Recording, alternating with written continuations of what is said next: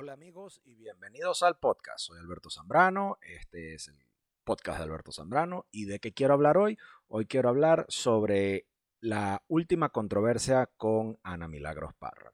Yo pienso que nosotros deberíamos exigir a los liberales y a los izquierdistas sus propios estándares, los que ellos imponen al resto de la gente que no piensa como ellos, ¿ok? Estamos en una era en la que las redes sociales dan lugar a un intenso escrutinio y críticas. Es cada vez más vital establecer un estándar de responsabilidad que abarque a todas las personas independientemente de su orientación política.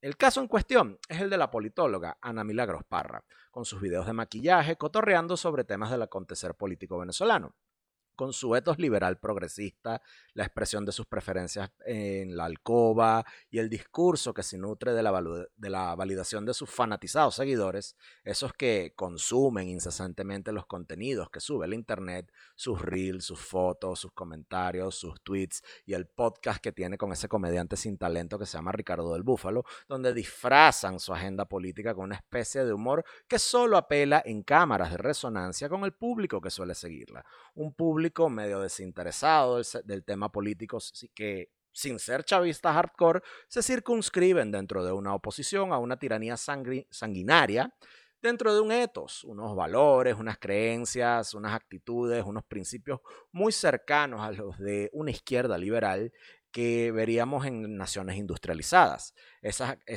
eh, esos movimientos políticos que rechazan el estalinismo, rechazan el maoísmo y esas ideas radicales de izquierda de corte duro en sus aspectos más opresores y violadores de los derechos humanos. Esa izquierda que em, eh, desautoriza el gulag, a los gemeres rojos, a los sandinistas, a los campos de concentración, a la persecución de disidentes en Cuba, al Partido Comunista Chino, y que quedándose con un discurso de corrección política busca controlar en el campo de las ideas a tres cuartos del espectro político con excepción de los extremos. El consumidor promedio de los, de los contenidos de Ana Milagros Parra suelen ser las mismas personas que sus opiniones políticas se las da gente como Harry Styles, Miley Cyrus y el mainstream cosmopolita hollywoodense. Hasta ahí todo bien si se quiere, porque en una era donde el consumo de contenidos es individualizado y cada quien ve lo que le parece, con ignorarla basta. Yo hago este tipo de afirmaciones sin tomar en cuenta que los algoritmos de las redes sociales constantemente nos empujan contenidos como los de ella y muchos otros contenidos basura.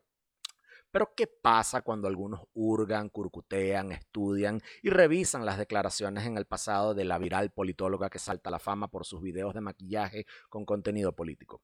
Su presencia en redes sociales con contenidos repletos de liberalismo, tolerancia, aceptación, cumba ya alrededor de la fogata. ¿Qué pasa cuando te topas con que en sus años mozos, y no es que Ana Milagros Parra sea una vieja, eh, tiene un montón de tweets repletos de apología, de admiración y solidaridad para con movimientos políticos de la Europa Occidental muy populares en la década de los 1930 y que desataron un conflicto bélico de proporciones globales cuyas repercusiones pavimentaron el panorama del tipo de discurso que normalmente gente en su órbita desautorizaría.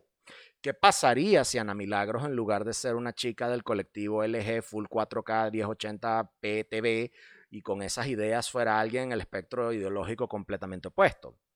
Eh, ¿Cómo se comportaría ella y los que normalmente se encuentran en lugares comunes ideológicos con ella? Eh, ¿No pasaría nada? Pues yo creo que no.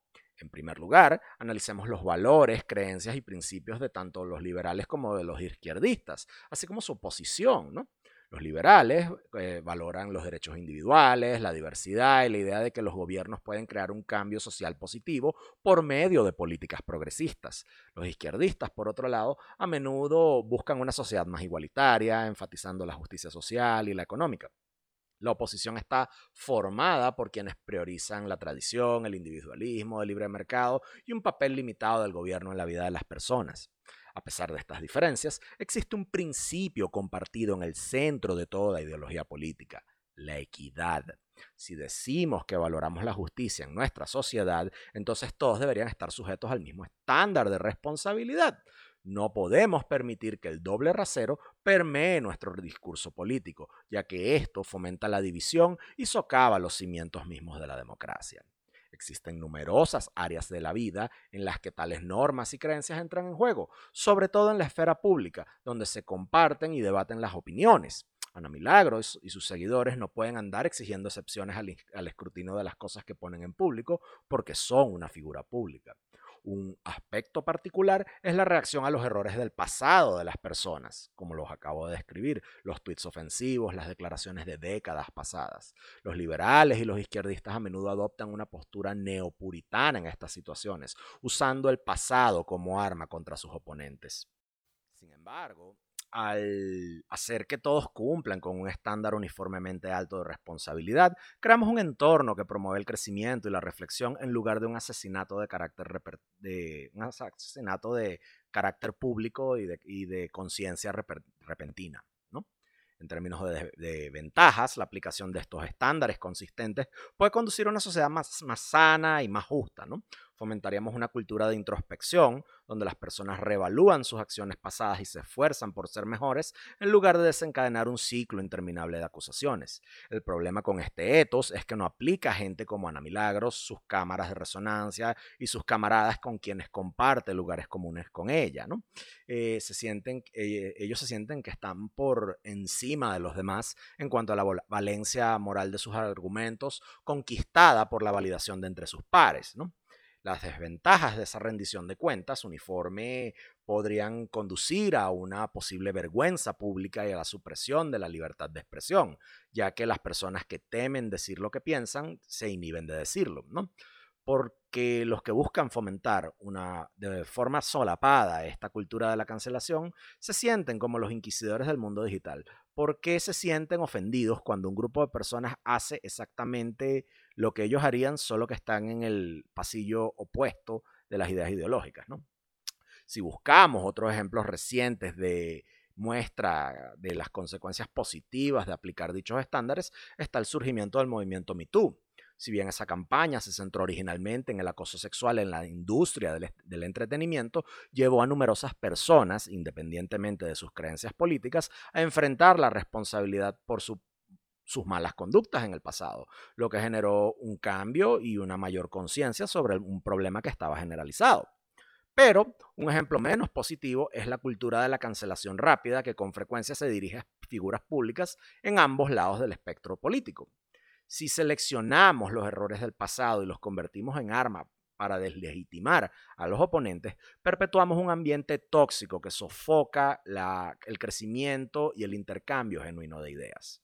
No estoy de acuerdo con las ideas de Ana Milagros Parra, no estoy de acuerdo con su etos, no veo sus contenidos ni los de su cámara de resonancia. Me los lanzaron encima, me los encasquetaron. Considero que hay una forma más inteligente de hacerle oposición que criticar el vehículo por medio del cual ella hace llegar sus ideas, que es atacar la base sobre la cual se cimentan. Una teoría crítica, anglo-liberal occidental importada, reencauchada, copiada y pegada con párrafos adaptados a una realidad venezolana que no cuaja dentro de la serie de valores, creencias y actitudes de la mayoría de los venezolanos.